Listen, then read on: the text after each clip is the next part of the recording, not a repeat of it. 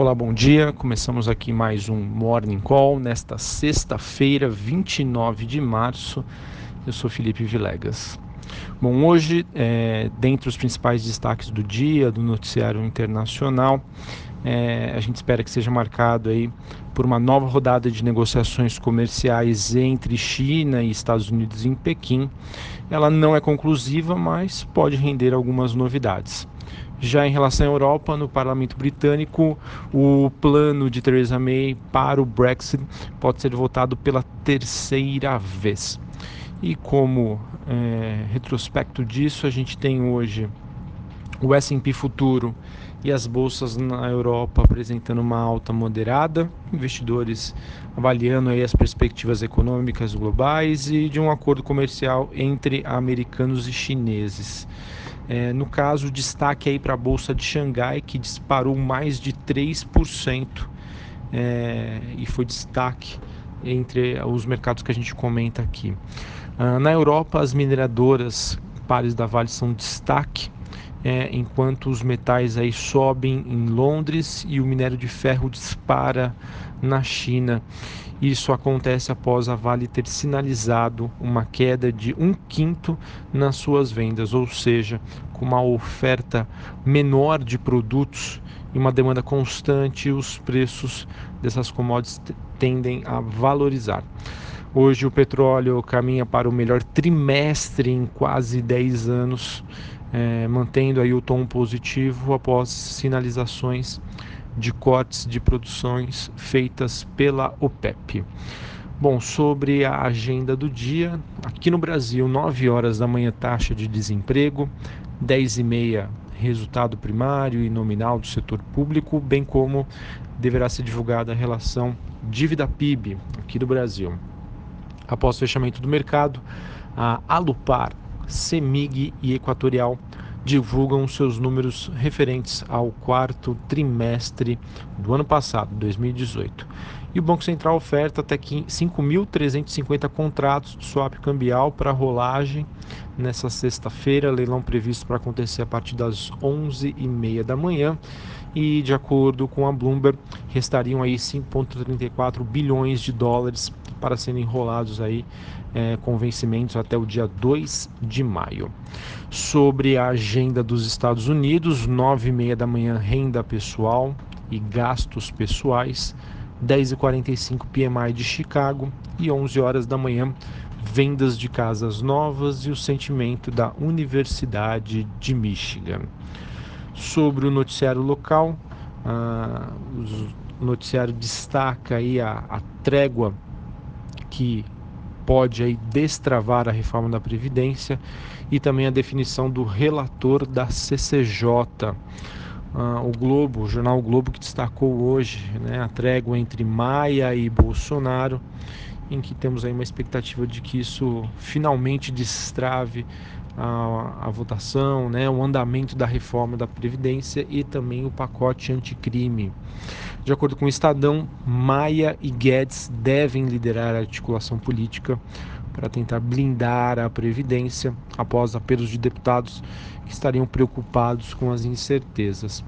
Ontem, o presidente que fez uma, uma live né, transmitida através do seu Facebook, ele disse que ele conta aí com os 513 deputados e 81 senadores para que aperfeiçoem a proposta e deem a devida celeridade.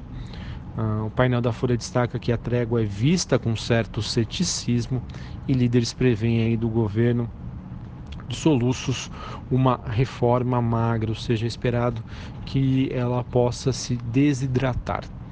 Além disso, uh, a gente tem a Folha destacando que, mesmo com essa página virada, Bolsonaro não vê ainda um apoio garantido no Congresso, ou seja, ele vai ter que trabalhar bastante para conseguir isso.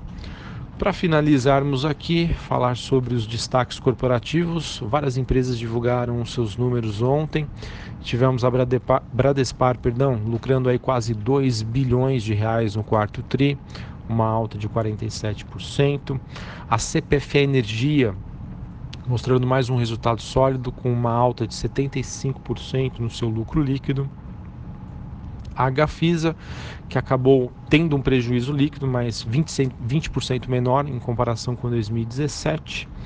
JBS lucrando mais de 560 milhões e a Light que divulgou um lucro que praticamente estável, né? crescimento de apenas 1,3%. No demais, nós tivemos aí a BR Foods anunciando Lorival Luz como sucessor de Pedro Parente como CEO, o executivo que deve assumir o cargo no próximo dia 17 de junho, de acordo com a, as informações da companhia. Além disso, temos também a Eletrobras que deve lançar em abril uma nova etapa de venda de participações minoritárias, de acordo com o Globo, onde, segundo o presidente da estatal, Wilson Ferreira Júnior, a expectativa é de que a estatal seja privatizada até o fim do ano. Além disso, tem mais trocas ainda de comandos. O CEO da Smiles deve deixar o cargo até o fim do ano, de acordo com o Brasil Journal e também deve eh, ocorrer em breve uma assembleia de acionistas que pode definir o futuro da TIM. É, essa notícia que foi veiculada no jornal Valor. E aqui para a gente finalizar, conforme eu já tinha orientado e alertado vocês sobre o desempenho do minério de ferro, a Vale estimou que as suas vendas este ano fiquem em 332 milhões de toneladas. Isso causado aí todos os impactos da tragédia em Brumadinho. Bom, olhando para o desempenho das bolsas lá fora, temos um dia aí relativamente positivo. Hoje, sexta-feira, acredito que não tenhamos nenhuma surpresa vinda do Congresso, né, do noticiário político. Portanto, acredito que temos aí um clima favorável para termos aí um dia positivo. Claro, a gente não pode deixar de lado que com a forte alta de ontem, o mercado também pode ter aí um dia de ajustes. Então vamos aguardar. É, por enquanto o noticiário é ameno, né, é positivo e vamos ver aí como que o Brasil, né, o governo, o Congresso vai lidar daqui para frente em, na questão da reforma da Previdência que tanto assustou e tirou o sono dos investidores nessa última quinzena de março. Um abraço e até a próxima.